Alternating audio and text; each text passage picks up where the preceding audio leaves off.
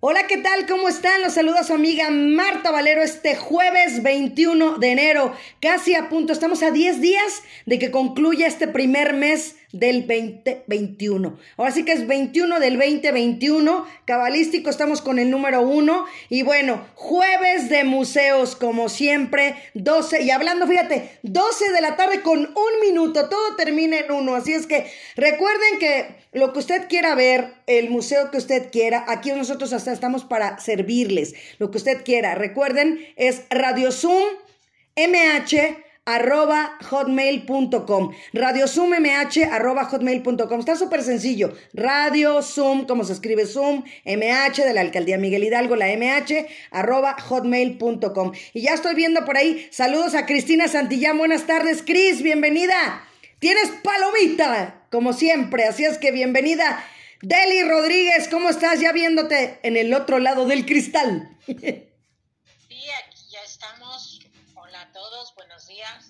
días, tardes. ¿Ya tardes? Nos, nos agarran del límite del día y de la tarde. ahí viene la confusión. Mira, Rimed está haciendo de comer y ya nos está... Eso, hola Rimed. Nos saluda. Ya ahorita vamos, en una hora llegamos. Tiene tiempo claro para... Sí, aquí las espero, unas todas. Eso, bonita tarde y que te quede delicioso. Gracias. Saludos por allá. Así es. También Cristina Santillán, ya la veo por allá, te digo, ¿cómo estás, Cris? Hola. Cris, Cris. Sí, Cris, ahí está ya. Aquí abra su micrófono. Hola, Cris, ¿cómo estás? Bienvenida. Bien, gracias. ¿Y usted?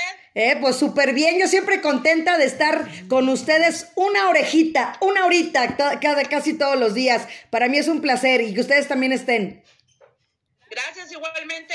Pues aquí estamos porque va a estar bueno el programa, como siempre también.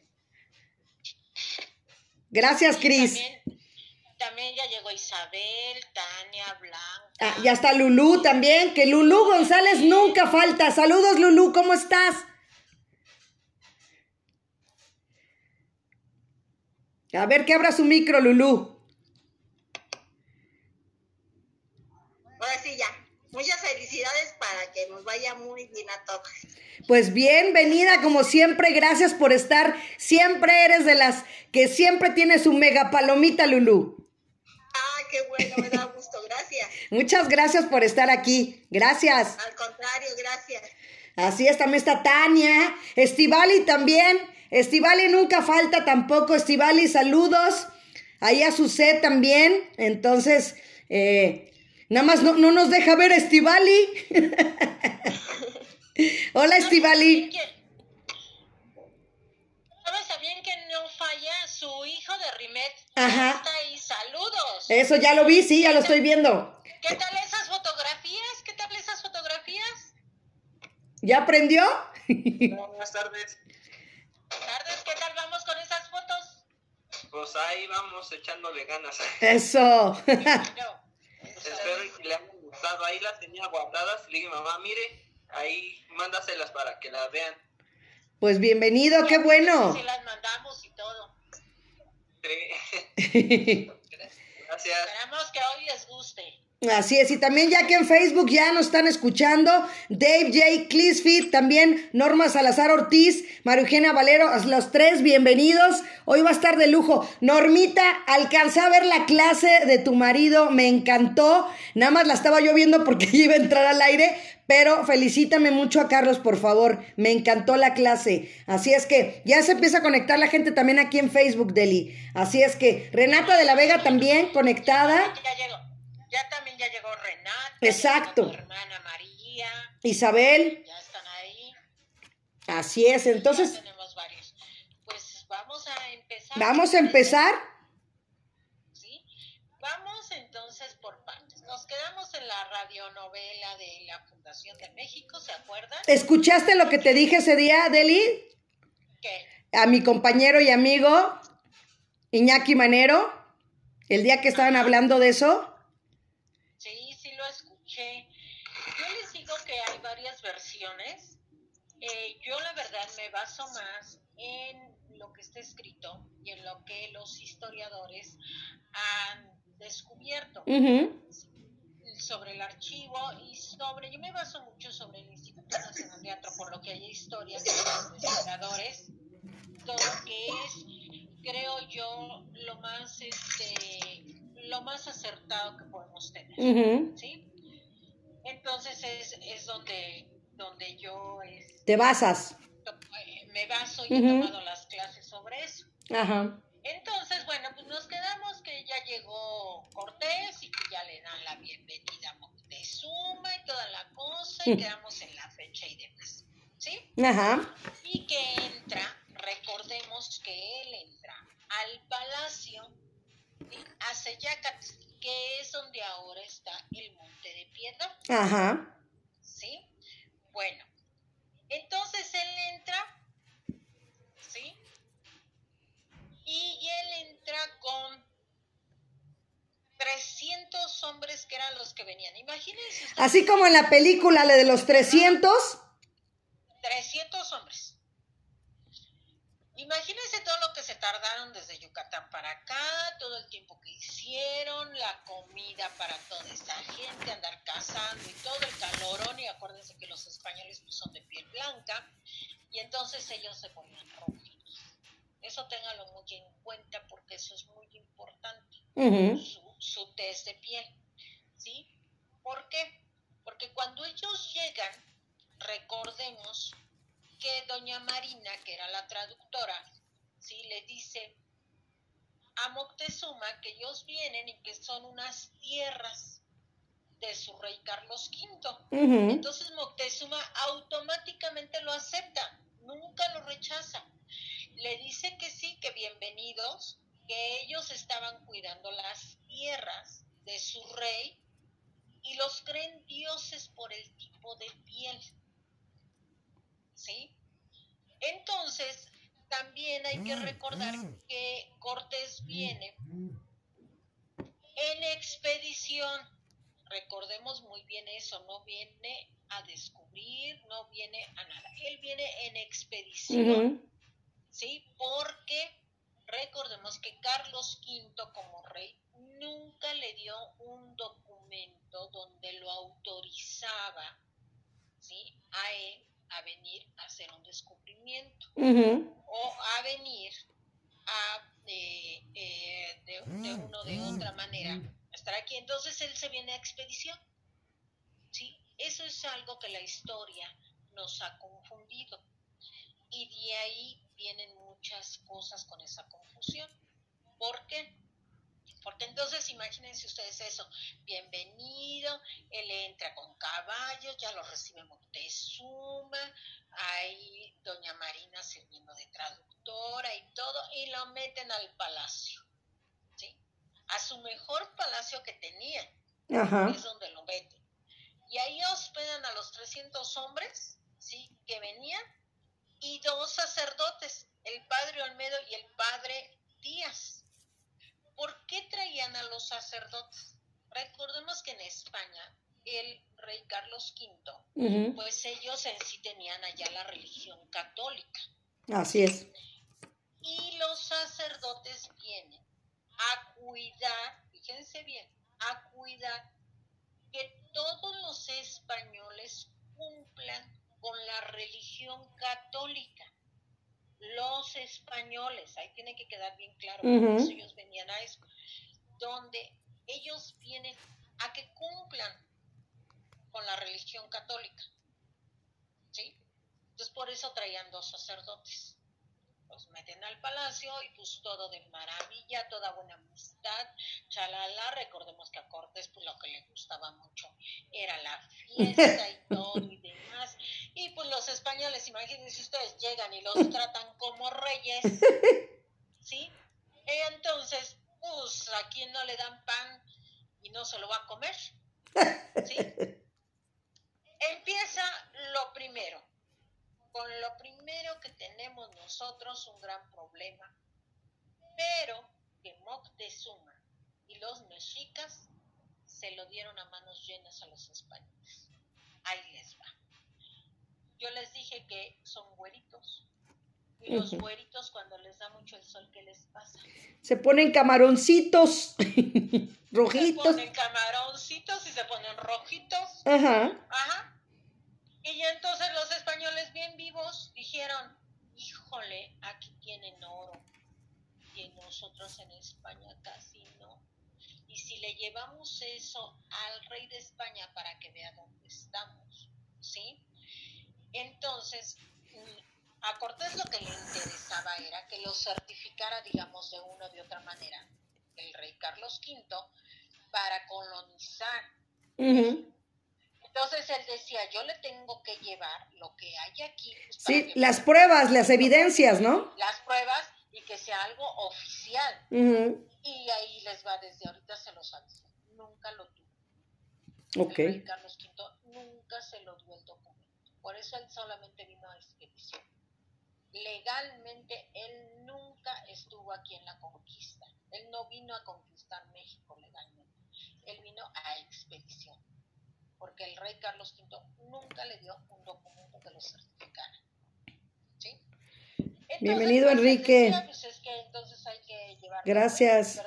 René Ma- Marín, este, gracias. oro y resulta que aquí Moctezuma trae unas joyas hermosas y todas las mujeres traen joyas y aretes y todo y pues algo tengo entonces él le pensó y le pensó bien ¿sí?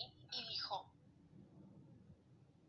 con eso que tú traes amarillo eso que tú traes de los brazaletes y las collares a nosotros, cuando nos lo pongamos, se nos va a quitar lo rojo, porque eso nos cura, eso nos cura. Y entonces hay que ponernos en la posición de los mexicas. Bienvenida Adel Gaznés, recordemos Soledad Vargas. adoraban a los dioses, eh, hacían sacrificios, se comían este, eh, eh, a los hombres eran ca- parte caníbales, entonces pues todo lo que les llegaba nuevo y demás, pues todo lo creían A todo le entraban. ya todo le entraban y entonces dijeron, ah, perfecto, entonces empezaron a hacer una recolección de joyas de oro. Para curarlos. Que a los dioses que llegaron de tierras lejanas, Ujú. ¿sí? Les curara, les curara su piel.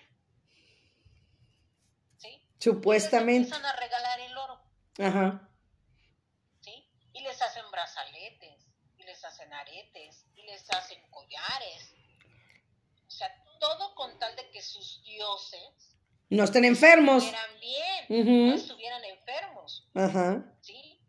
Entonces, e- esa es una parte que yo se las platico así porque hay que entenderlo muy bien, ¿sí? Nunca eh. Leolman salvaje. Bela Alegría, bienvenido amigo. Estamos hablando de la radionovela de Hernán Cortés y luego nos seguimos con museos.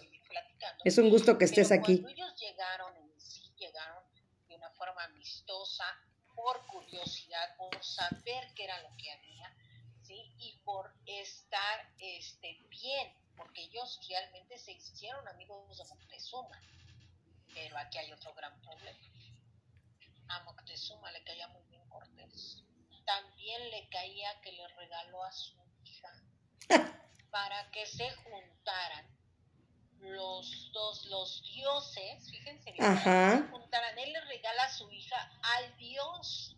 Cortés, o sea, él lo consideraba un dios, entonces le regala a su hija para que se casara con él y tuvieran un hijo, donde re- e- ese hijo iba a ser, ¿sí?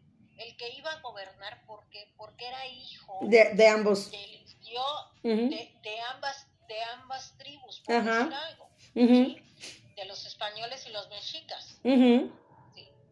Entonces, por eso Cuauhtémoc muy inteligentemente le regala a su hija, porque dijo, ok, tú ya llegaste de tierras lejanas y todo, pues si yo te regalo al hija, entonces vamos a tener aquí, y él va a vivir aquí, vamos a tener aquí al hijo, y Ujú. ese es el, man- el que va a mandar, Ajá. porque es el conjunto de, de los dos. Exacto. El heredero o la El heredera. heredero de los dos, Ujú. el primogénito. Exacto. le digo, tan eran amigos, pues que le regalaba la hija, ¿sí?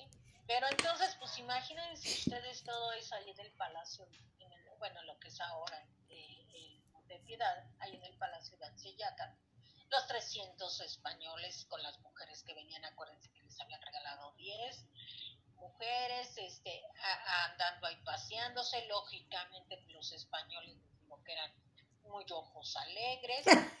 Los españoles nada más. Y ahí viene, no, permíteme, de ahí es de donde viene la infidelidad, donde la aprendieron los mexicas. Ah, ¿Por qué? Porque los mexicas en su ellos realmente se dedicaban a la mujer que habían escogido muy fieles. para procrear. Ellos fueron fieles hasta que llegaron los españoles y les enseñaron otra cosa. ¿sí? Ajá. Eso sí, la infidelidad se la debemos a los españoles. También. Porque también, entre muchas cosas, porque en la tribu, recordemos que eran muy respetuosos, ¿sí? En sus costumbres, Ujú. ¿Sí?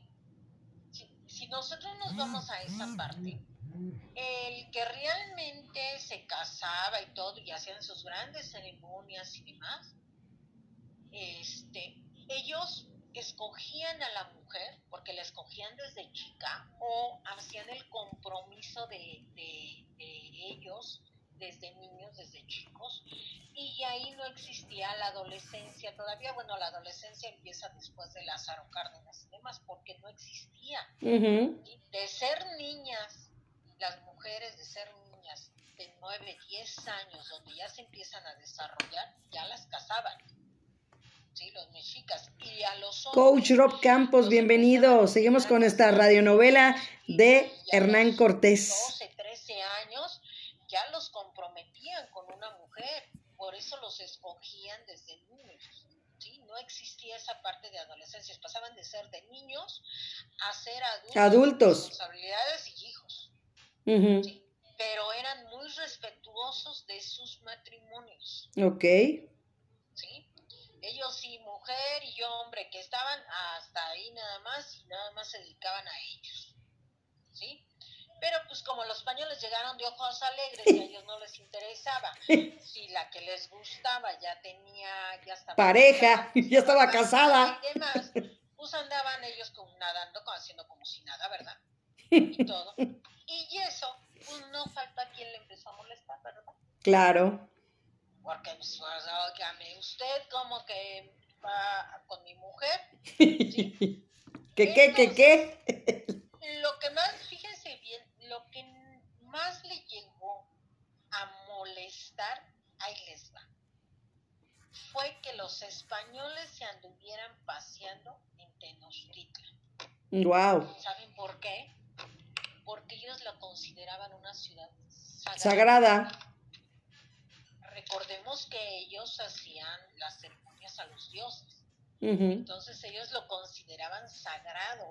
Y esto que ellos se anduvieran ahí paseando y todo, eh, molestaba mucho. La verdad les, les, les molestaba demasiado. ¿Y cómo? Les digo yo que a estos 300 hombres los tuvieron ahí en el palacio. ¿Cuánto tiempo creen ustedes que los tuvieron ahí antes de que salieran ellos a la ciudad a pasearse? Ellos estuvieron adentro del palacio. Va más o menos cuánto tiempo te imaginas tú que tuvieras 300 hombres, digamos, en un lugar donde pudieran estar apretadones, no muy cómodos, pero al final, ¿Un mes? pues, ahí encerraditos. ¿Un mes? Más, más, los tuvieron más. ¿Más? ¿Seis? ¿No? Más. ¿Un año? Los tuvieron ocho meses. ¡Wow! Bajita la mano ahí encerraditos. Ocho meses. Ya, ya tenían ellos también ya ahí su pandemia. Exactamente. Ya estaban guardaditos. Estaban guardaditos. Hasta que el 30 de junio los separan adentro del palacio. ¿sí? A esos 300 hombres, a los dos sacerdotes que llevaban, y, entonces es cuando ellos ya empiezan a salir a la ciudad. Ujú. Cuando ellos empiezan a salir a la ciudad, empiezan a descubrir realmente las costumbres de los mexicas, Ajá. donde los españoles pues se empiezan a, no les puedo decir espantar, les puedo decir horrorizar, porque así está escrito. ¿Sí? Porque, pues porque veían que comían a los humanos, veían los sacrificios, y ellos era, o sea, imagínense ustedes a los sacerdotes también a los dos que venían el ver eso. Y es pues cuando intentan empezar a comunicarse, ya que no fuera por señas, ya que fuera de palabra, y Ujú. viéramos cómo... Un diálogo. Te digo que, que empiezan los códices, ¿sí? ¿Por qué? Pues porque entonces salen los españoles de ese palacio, se empiezan a pasear por la ciudad de Tenochtitlan, pero también empiezan eh, los españoles, pues a ver, o sea, todo aquí empieza por las costumbres mezcladas, les llamo yo. ¿Por qué? Porque los españoles pues muy fiesteros y les venía valiendo gorro si la mujer era casada o no era casada, si les gustaba, pues decían, esta me gustó y venga para acá. Ujú. Y los hombres, este, en este caso, pues, pues no, ¿verdad? Este, ellos lo que hacían era, este, Bienvenida, mi Laura Hernández. tener el respeto por sus Gracias por estar aquí. Entonces ya de ahí lo primero fue de las mujeres, de cómo te vas a fijar en la mía, ¿no? Esa es una. Dos, la religión, la religión católica, Claro. que ellos traían muy arraigada, porque en aquel entonces recordemos que Carlos V fueron de los que más en, en España difundieron la religión católica y la defendieron entre los alemanes y entre los franceses y todo para imponer la religión católica en Europa, y junto con su esposa. Y este, ellos traían es- esa, y además traían dos sacerdotes que los venían cuidando a todos los españoles. ¿sí? Y resulta pues que los de acá no, ¿verdad? Los de acá resulta que este, pues, pues ellos no, ellos sí son fieles, para empezar. Esa es una. Luego, la siguiente es que no tiene nada que ver con su religión. Así es. Ellos tienen dioses, ellos, ellos lo que quieren es que el Dios esté bien y entonces le tengo que hacer un sacrificio. ¿Y a quién voy a sacrificar? Ahí es donde empezamos también el por qué los mexicas tenían problemas con los olmecas, con los tlaxcaltecas, con todo el mundo. Porque entonces se iban y agarraban prisioneros, porque nada majes, no iban a sacrificar a su gente. Claro. ¿sí? Pues no voy a sacrificar a, a- a mi hijo o a mi mujer, ¿sí? O al sobrino. Sí. No, no. Ellos se iban y traían prisioneros. Y esos prisioneros son a los que sacrificaban y le sacaban el corazón para este ofrecerlo a los dioses. Gracias, Daniel. Bienvenido. Entonces, esa parte, Verónica Salas, bienvenida. Les gustaba mucho. Y eso era lo que a Cortés, digamos que más le llegó a brincar, más le llegó a horrorizar el ver los sacrificios y el ver cómo se comía este, la carne de los humanos. ¿sí? Por ese lado. Pero por el otro lado, por los mexicas, pues también hay la otra parte. Porque, eh, pues, estaban muy bien con, con Montezuma, con lo que ustedes quieran y con los demás, y se paseaban, ya desde que se paseaban no les gustaba. Ajá. Esa es una. Pero también no les gustaba el hecho de que los españoles a las mujeres les llamaba mucho la atención. Y ya entonces el español les venía y te hablaba bonito y pues dejaba al marido, ¿verdad? Y se echaba su canita al aire con el español. Y entonces empezaron a nacer hijos, ya no, decían ellos, ya no son hijos de nosotros. Ajá. Legítimos, pues.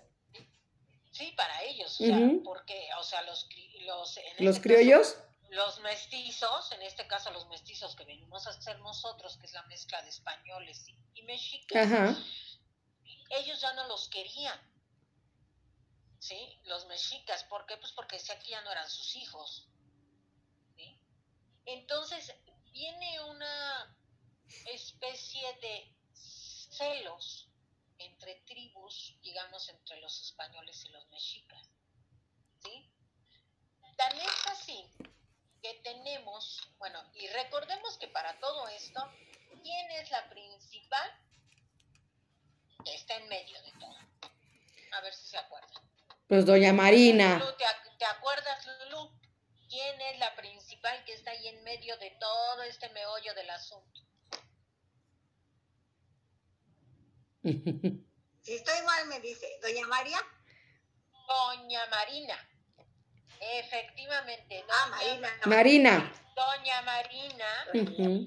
Malitzin o Maninan. Acuérdense, tiene tres nombres en la historia. Ajá. Efectivamente, ella es la que lleva toda la traducción de todo. Entonces ella la consideraban una diosa. Pues que sí. Estaba junto con el dios, que era Cortés. Ajá. ¿sí? Y entonces nosotros no sabemos si por decir algo, si ella decía cosas bonitas o decía cosas feas, a final de cuentas, ¿quién le entendía? Sí, exacto. Tú me dices esto y yo le digo el otro y no hay bronca, pues a ver, dime que, no. Ajá. Y, y, y ella, por eso nosotros decimos que ella es la principal en la historia y muchos la han hecho a un lado. Pero en sí... Dafne Rodríguez, bienvenida. Verónica Salas. Tani González. Nuestra historia en México. ¿Sí? De una o de otra manera. Entonces, de esa parte la vamos a dejar ahí, porque ya después viene todo lo bueno. Quiero que sepan que después de ahí viene todo lo bueno. Ya nos quedamos en que ya hay amoríos, ya el oro, fíjense, ustedes no sabían, pero el oro es curativo cuando ustedes tengan un sarpullido, les dé mucho el solecito y todo. Ya saben, pídanle al marido un brazalete, unos aretes, Un collarcito. Para que se, un collarcito, para que se curen. Y, y pues eso es bueno. A los españoles les funcionó y entonces pues, hay que aprender, ¿no creen? Así es. Así es, entonces quedamos hasta esa parte. Para todos los que nos están escuchando, ya saben que todos los jueves esta parte de, de la historia de la conquista, que no es la conquista como tú lo has aclarado, pero así lo tenemos entendido. Marino Fiorentini, mándale un saludo en italiano, por favor, Deli. ¿A quién se lo mandamos en Italia? A Marino Fiorentini. Buongiorno, buongiorno, Buongiorno. no. Buongiorno, Marino. México. Marino. Ahí está. Te digo que somos internacionales. ¿Qué le hacemos? Oye, ¿y ahora no está tu hijo desde España? No ha estado, no, no se conectó, ¿no? No, sí, ya están bien con el coronavirus, también ya tienen este, restricciones otra vez allá en, en Valencia, España. Eh, me, me ha mandado los, los documentos y todo porque sí, este, igual, están volviendo a cerrar todo, todo lo que es también las hosterías y toda la situación, este, toque de queda, ya sabes, todo lo que se hay allá en España. Ok, bueno, les digo yo, muy malas este, noticias siempre respecto a eso. Así Yo es. también, el día de hoy estuve por ahí en, ah, pues, este, en una de las rato, que precisamente fui a ver si me podían dar mi medicamento y pues resulta que no, no se puede entrar. Está la fila, pero para que les hagan la prueba del COVID. Sí. ¿Qué le vamos a hacer? Bueno, entonces ahora vamos a hablar sobre, yo les dije que aquí nos vamos a llevar dos programas, que les voy a explicar por qué. Eh, la Secretaría de Educación Pública está ubicada Bienvenido, Rally Rigoyen, primo, hasta Mexicali, bienvenido. en la Plaza de Santo Domingo. Ajá. enfrente. Sí, ahí es donde, donde está. Eh, Exactamente enfrente de la Plaza Santo Domingo está el edificio de la Secretaría de Educación Pública. que es la- Ahí, exactamente. ¿Se acuerdan que inclusive les dije que ahí en los arcos, cuando ustedes puedan ir y todo esto, pues van a encontrar una placa, inclusive que ahí estuvo doña Marina viviendo. Exacto. ¿Sí? Entonces, ahí está enfrente. Y ese edificio siempre, después de que fue la aduana, ya, ya que pasamos lo que fue, entre comillas, lo que ustedes conocen como la conquista de México, bueno, pues por ahí era la aduana Ajá. Donde entraba todo lo que venía del mercado Tlatelolco, todo lo que venía de fuera, por ahí entraba, Ajá. ¿sí? No hay más más que por ahí entraba. ¿sí? Pero después de eso se convierte en escuela, Ok. ¿sí?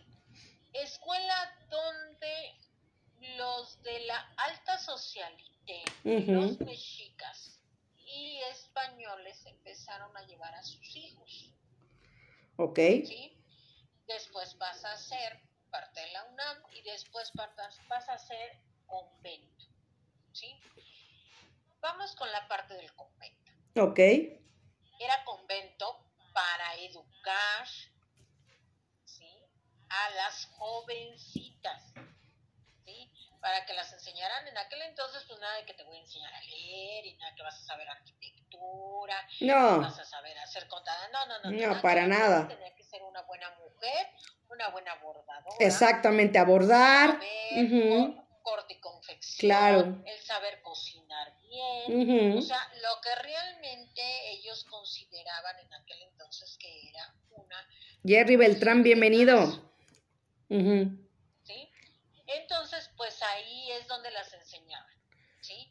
Pero había otra parte del convento donde las que no querían ser educadas para casarse Ajá. con, con alguien de rango, porque les digo que este convento era de para Para mujeres. No era un convento realmente para mujeres que iban a ser monjas. No, no, era para educar. Una parte estaba para educar, para que fueran señoras de la alta alcurnia, Ajá, de la alta sociedad. De la alta socialité. Y la otra parte era convento para monjas. Ok. Pero de esas monjas que no salían, Ajá. que no veían Ni la luz. había Claro. gente que realmente se dedicaban a Dios y se consagraban a él. Ujú. Tan es así que muchas de ellas no salieron nunca de ahí. Ok. Y ahí vamos a encontrar el museo de sitio. Oye, Deli, que si puedes hablar un poquito más fuerte, que porque si oyes un poquito bajo, me están comentando. Que nos grites. Que les grite yo. Exacto, que se oiga más fuerte. Vamos a poner el micrófono más para arriba. Ok. Ahí se escucha más fuerte. Sí, ahí se oye mejor. Ahí. ¿Así? Ok. Ok, así. Ujú. Miren, entonces, ¿qué es lo que llega a suceder? Que eh, ahí hay un museo de sitio donde hay, yo les había dicho, que van a ustedes encontrar ahí dos momias de las Ajá. monjas que fueron enterradas ahí. ¿sí? El museo de sitio cuando se abra está abierto para todo público y ustedes pueden entrar por la calle de atrás de la Secretaría de Educación Pública, la calle de Argentina. Ok. Ahí al museo la entrada es gratis. Cosa que, que muchos no saben, que ahí tenemos un museo de sitio. ¿sí? Y también, ¿qué es lo que vamos a ver ahí? Ahí vamos a ver el mayor acervo cultural del muralismo de Diego. Rivera que tenemos en México. Así es. ¿sí? Yo les dije que si lo ponemos en línea, tenemos un kilómetro de pinturas de Diego Rivera. ¿Sí? Y entonces está dividido en varios pisos y está en varios patios. Vamos con uno de los patios. El patio de las fiestas. ¿Y ustedes cómo lo van a distinguir? Yo les dije que aquí es donde ustedes van a aprender inclusive a leer los murales y de ahí viene todo. ¿Por qué?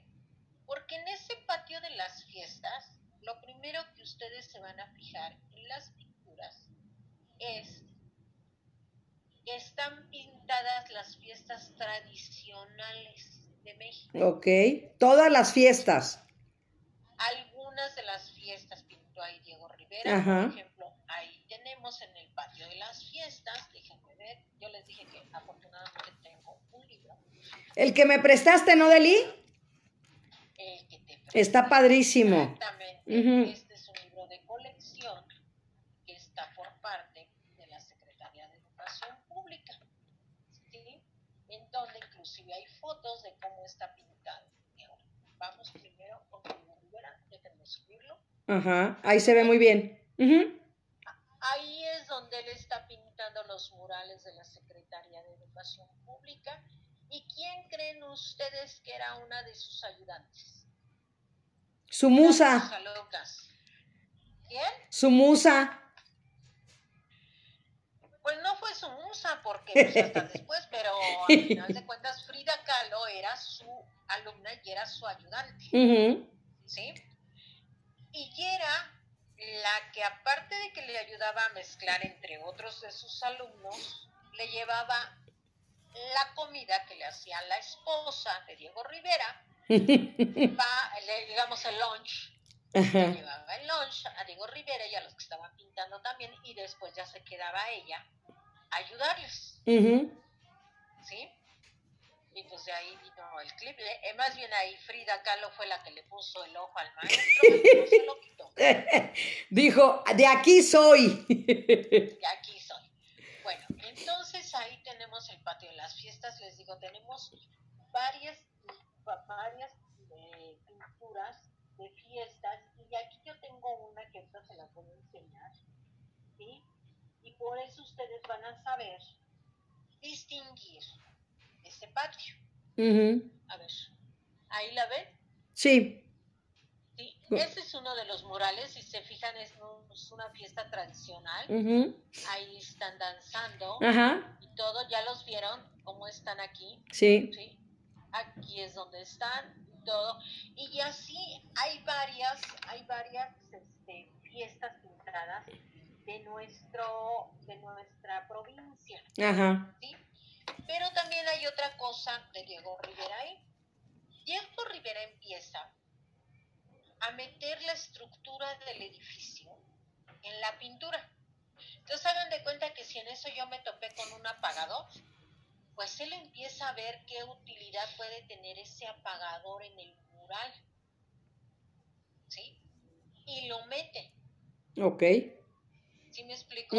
Entonces hagan de cuenta que él hace esa conjunción. Eso es algo muy importante de Diego Rivera que tiene ahí en la Secretaría de Educación. Por ejemplo, hay una, hay, hay uno, hay una parte de un- Perla Ramírez, bienvenida. Estamos hablando del edificio de la Secretaría de Educación Pública. de la luz. Quédate. y entonces es una lámina y él agarra como si fuera un banco en la pintura.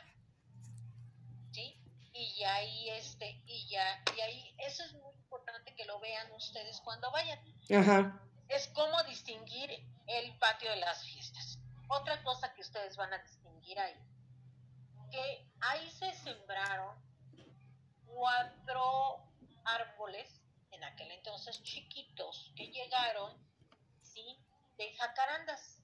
Y les voy a platicar la historia de esas jacarandas. Ok.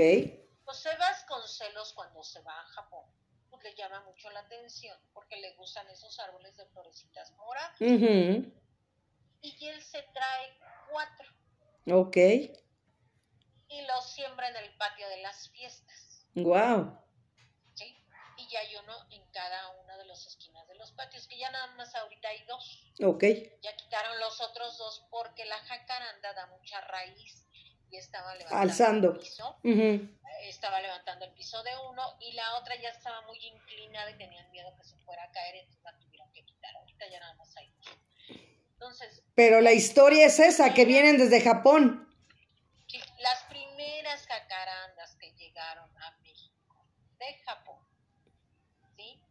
Son las que están en la Secretaría de Educación Pública, traídas por José Vasconcelos, que fue el primer secretario de Educación Pública. Y cuando él hacía fiestas o veía a alguien importante, les daba un retoñito y le Mm. decía, siémbralo. ¿Sí? Y ahí es donde se viene que se empieza a dispersar la jacaranda, Ok. ¿sí? Porque él empieza a regalar los retoños, Ujú. ¿sí? Por eso les digo, es, es bien padre cuando uno va ya va sabiendo cuando ustedes vayan y digan, ay, esta es la jaca. Las Fátima López, jacarandas". bienvenida. No te, Sí, no te despegues. Y de ahí inclusive él da jacaranda, da, da retoños para que los siembren en la Alameda Central. Ok. Por eso la Alameda Central tiene tanta jacaranda. Por eso. Él de ahí empieza a distribuirla, ¿sí? La jacaranda. vamos a tener en el otro patio. En el patio, lo, vuelvo a decirles, los vamos a distinguir con los murales. En el patio donde está el Museo de Cine, ustedes van a empezar a ver ahí, quiero que vean, unos murales de Diego Rivera, donde él mete todo lo que es eh, el trabajo que había de los obreros, eh, todo lo que había en, en aquel entonces de la gente. Y entonces ahí les va, miren, se les voy a enseñar. Y lo alcanzan a ver. Ajá, sí. Ahí, ahí, ahí estás, ahí. Aquí está cómo están trabajando, ¿ya vieron? Ajá. Y entonces, si ustedes ven un mural así y todo, y ven por partes varios, ¿cómo se llamará el patio? Mm, mm. A A ver, ver, Martita, ¿cómo se llamará? Yo ya lo repetí ahorita varias veces. no te sé. Voy a dar otro, otro de, de que veas en provincia cómo están. ¿Qué Ajá, están haciendo ahí? ¿Ahí qué están haciendo? Pintando. Están tiñendo la tela, ajá. están tiñendo tela y todo. Entonces, este ¿Los telares? es El patio del trabajo. El trabajo. No, el patio del trabajo. Ok. Porque volvemos, si tú te fijas en el anterior, aquí están haciendo, están tiñendo tela, pero en el anterior estaban en las minas. Ajá. Entonces él lo que hace es que da, que, que, que pone toda esa parte, miren, aquí les voy a enseñar otra parte del patio del trabajo. ¿Sí? Aquí es. Cómo Yatpurilla, welcome. Antes Bienvenido. y todo. Y que él, él lo que hace es meter toda esa tradición mexicana Ajá. a, a este a estos grandes grandes murales sí y, y demás. Y les voy a enseñar aquí parte también de el, el patio de la, el patio de las fiestas. Miren fíjense bien. Ya vieron a ver. Ajá. aquí está. Vean aquí cómo están ellos en la danza están en una fiesta tradicional de provincia y todo y aquí es donde él lo pinta y demás y todas estas pinturas quiero que sepan que se han agarrado mucho les voy a enseñar una que no va, no me van a poder decir que no y no me van a todo el mundo va a saber de qué fiesta estamos hablando a ver ahí está Ujú. ¿Ves las calaveras? Ajá. Entonces esta es la del 2 de noviembre, Ajá. Del Día de la Muertos. de muertos, Ajá. del Día de Muertos. Ujú. Bueno, él lo que hace es meter todas nuestras tradiciones y todo a esas grandes fiestas para que puedan este, seguirle. La tradición. Entonces. Exacto. Ahí Diego Rivera, pues no viene la transición que se separa y entonces es cuando se casa con Frida Kahlo. Ok. Pero les voy a platicar algo bien curioso. Sí, recordemos que Frida era la que llevaba la comida a Diego Rivera y a sus alumnos para que siguieran pintando y ya ella se quedaba mezclando los pigmentos. Entonces se, sepa- se separa Diego Rivera de su esposa, se va a casar con Frida. ¿Y quién creen que hizo la comida? La esposa, la ex esposa, pues. la ex esposa hizo la comida de la boda de Diego Rivera y todos contentos. Como ven, mujeres civilizadas y ustedes que se enojan con los ex, no me hay que darle a esa parte de civilización que a mí no se me daría, pero en fin, ¿sí? A mí tampoco. Luego tenemos, luego tenemos otra parte de los murales de Diego Rivera también, que es el corrido de la revolución, donde aquí ya empieza él a pintar a Frida Kahlo, fíjense bien. Ya ves como si era su musa, claro. ¿Ya la ven ahí en mero en medio? Más o- Sí, sí, sí, sí, ya la vi. Sí. ¿Ya la vieron Ajá, Frida sí, Kahlo sí, en sí. mero en medio? Sí, sí, sí, ya se ve. Ajá. Sí. Ahí es donde ya ella está, ¿sí? Ya es parte de su vida. Ya, ya es parte de su vida y entonces él ya la empieza a involucrar más. Por eso les platicaba yo lo de la boda, para que supieran esa parte. Y ya después este, sepan el por qué ya él ya la incluye. Antes de la boda, él no la incluye. Ujú. Que sepan. pues yo me imagino que todavía tenía así como que el respeto por su Ex. esposa o algo y demás. ¿Sí? Después también vamos a poder ver el cubo de las escaleras. Ese cubo de esas escaleras a mí me fascina. Se los voy a mostrar por partecitas para que ustedes lo puedan ir viendo. Pero miren, fíjense bien.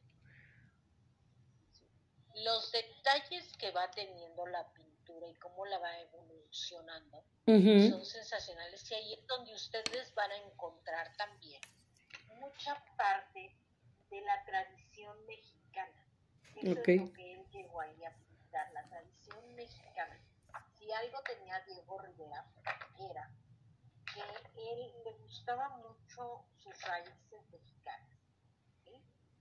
Él era algo que, que, ¿cómo les diré? Que lo llevaba y que lo difundía. Y pues afortunadamente tuvimos en aquel entonces, se tenía mucho el apoyo a la cultura y empiezan a apoyarlo. Ajá. ¿sí? Es cuando él empieza a pintar, de él vamos a poder ver en los tres pisos hay murales de Diego Rivera, ¿sí? De ahí también en las escalinatas tenemos. De, de Diego Rivera, pero hay otra cosa, no es del único muralista que tenemos, Exacto. ¿sí? ¿Se acuerdan ustedes que ya estuvimos en la sala de arte Siqueiros? Ajá. ¿sí? Y eran grandes cuates. Sí. ¿Se acuerdan que por eso está la tallera? Porque habían ellos pensado el poner una escuela donde se pudieran a este, a hacer murales y todo y enseñarle a la gente a hacer esa parte. Y entonces, como eran cuates y todo, pues también, ¿no? ¿Quién cree que no podía faltar en la Secretaría de Educación Pública? Pues él.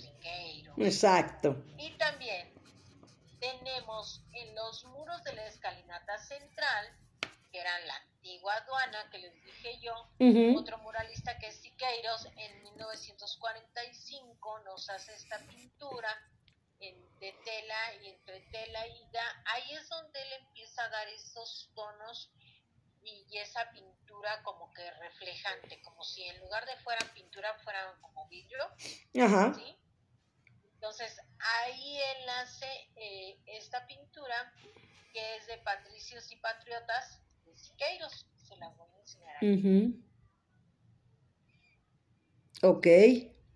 Esa está ahí en las escalinatas, muy bonitas, unas escalinatas imperiales que hay a la entrada de la Secretaría de Educación Pública, pero por la calle de donde está, es que no me acuerdo ahorita del nombre, creo que es Brasil, no recuerdo bien, pero es la calle que está frente a Santo Domingo. Ajá. Esa es la, La que cruza.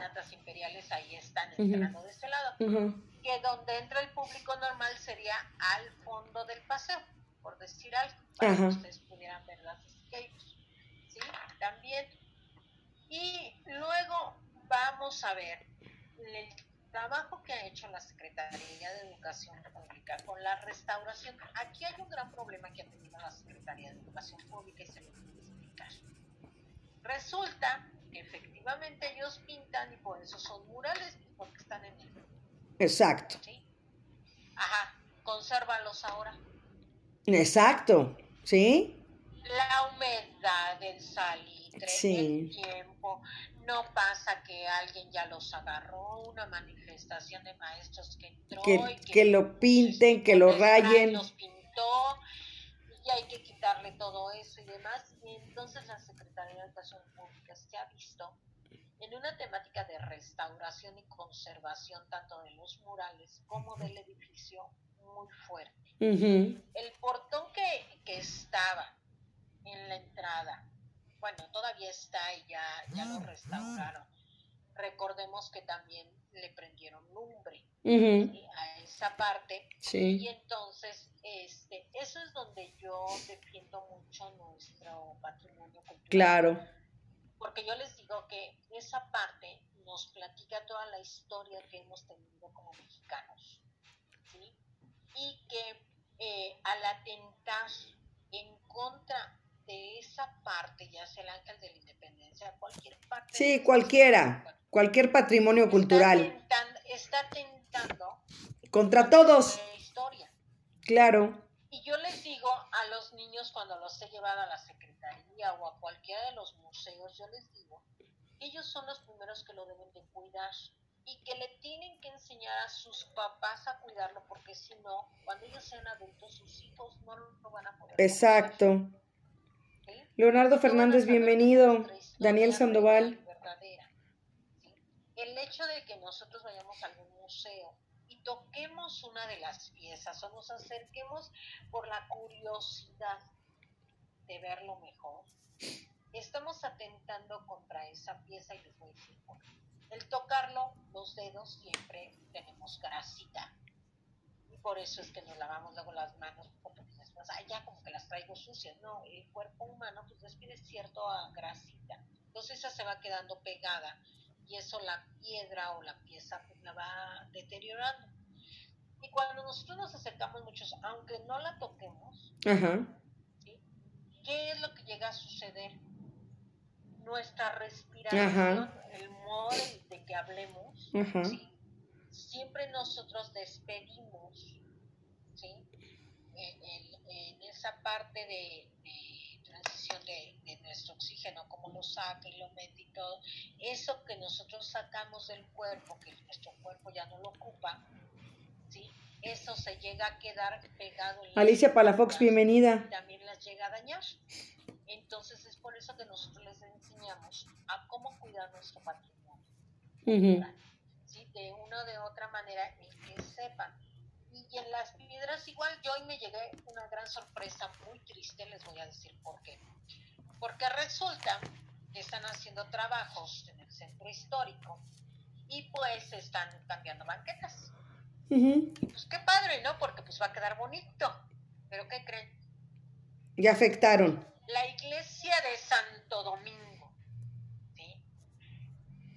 Que recordemos que esa iglesia es la que tenía en el rancho eh, el que fue dueño de los pinos, ¿te acuerdan? Rancho Ajá. de la hormiga. De don Pablo. Bueno, pues ahí fue. Bueno, pues resulta que todo ese piso de piedra ya lo quitaron. Wow. ¿sí? Lo están cambiando por piso moderno. Inclusive cuando pasé le dije a una de mis hijas, y me dice, pues mamá, si quieres llévate una de las piedras, así como que, pues ok, ¿qué puedes hacer? Nada, ¿verdad?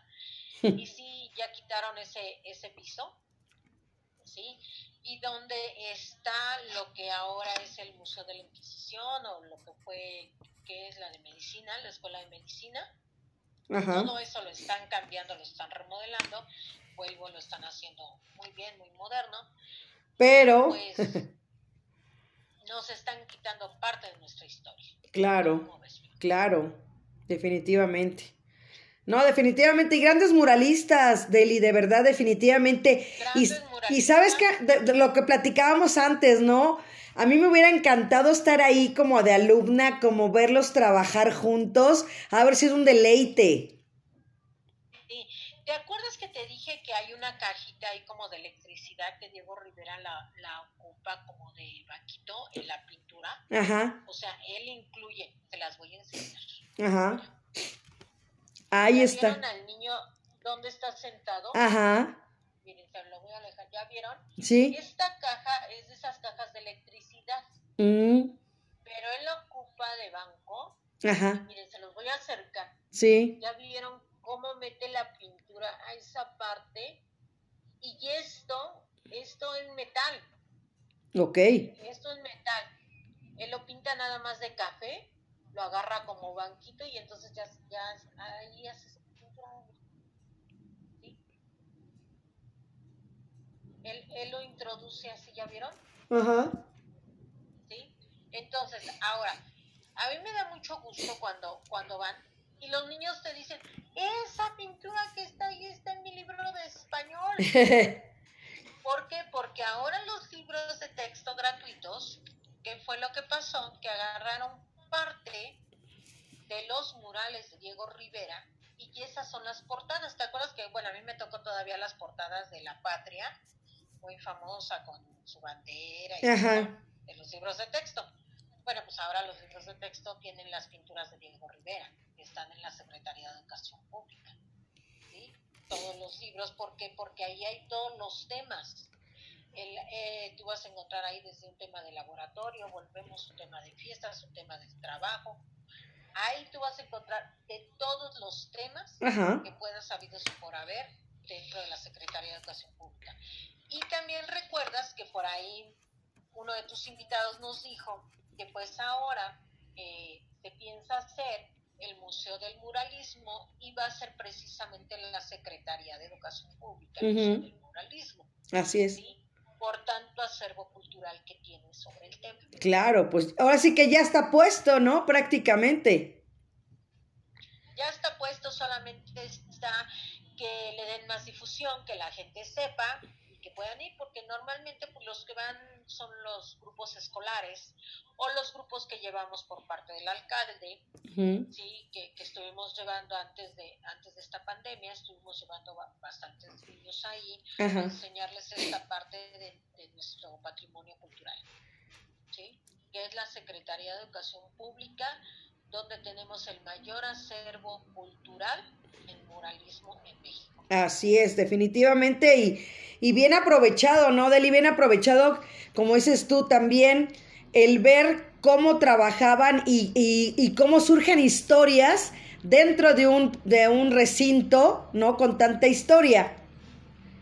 Así es, y vas conjuntando, te digo, desde lo que fue la aduana, luego como escuela, y siempre fue un edificio donde su destino era la educación. Ajá. Nunca le cambiamos, o sea, por una cosa, por otra pasó a ser donde se educaban a los de la socialité y todo, pero siempre fue el predio destinado para la educación. ¿sí? Siempre. Ahí ustedes también, hay otra parte que por eso les decía yo que da pa- cualquiera de los museos que visitemos, pues una hora nos quedamos cortos Ajá. para platicar de ellos, pero siempre dan para más. Yo se los paso nada más así para que cuando puedan y cuando se abran, pues puedan visitarlos. Ahorita eh, sabemos que por las medidas de seguridad, de salud, sobre todo, están cerrados, pero hay muchos que se van a abrir cuando estemos en semáforo naranja. Puedan ustedes visitarlo con todas las medidas, porque realmente deben de estar seguros, al menos yo sí les puedo decir desde la alcaldía de Hidalgo. El eh, alcalde Víctor Hugo, nuestro director general, el licenciado Salvador Morales, la maestra Consuelo, nos damos a la tarea de revisar y de supervisar, más que nada de supervisar, que los museos se abran con todas las medidas sanitarias que esta pandemia necesita que sean espacios donde no haya mucha gente, donde nada más sea lo correspondiente. Este es nuestro programa de museos este jueves 21 de enero con Deli Rodríguez. Estamos hablando del edificio de la Secretaría de Educación Pública. Ayer me enteré de algo eh, también no muy grato, donde eh, posiblemente cierre para siempre el Museo del Papalote. ¿Cómo crees? ¿sí? Porque eh, para darle nada más el mantenimiento que se necesita, recordemos que el Museo del Papalote es privado, Ajá. no es de gobierno. Sí, exacto. ¿sí? Y entonces ellos tienen que darle un mantenimiento y pues mínimo pagar a los empleados A los de empleados, base que estén. Y pues ahorita cerrado apenas se volvió a reabrir y recuerden que por la pandemia inclusive estaban cobrando nada más 100 pesos. Sandra, bienvenida. Sandra Bañuelos. Feliz el cumpleaños. Ana Colín, bienvenida.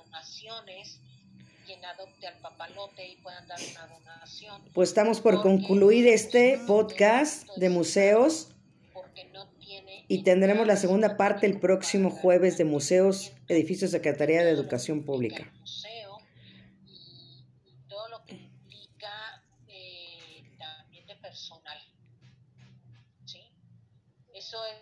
Cosas tristes que están pasando con esta pandemia, las cosas culturales. Así es, Deli, definitivamente. Y bueno, estoy diciendo que la próxima semana va a ser la parte 2, ¿verdad? Del edificio de la Secretaría de Educación Pública. La parte 2 del edificio de la Secretaría de Educación Pública, efectivamente, o quieren otro museo, no hay problema, nos podemos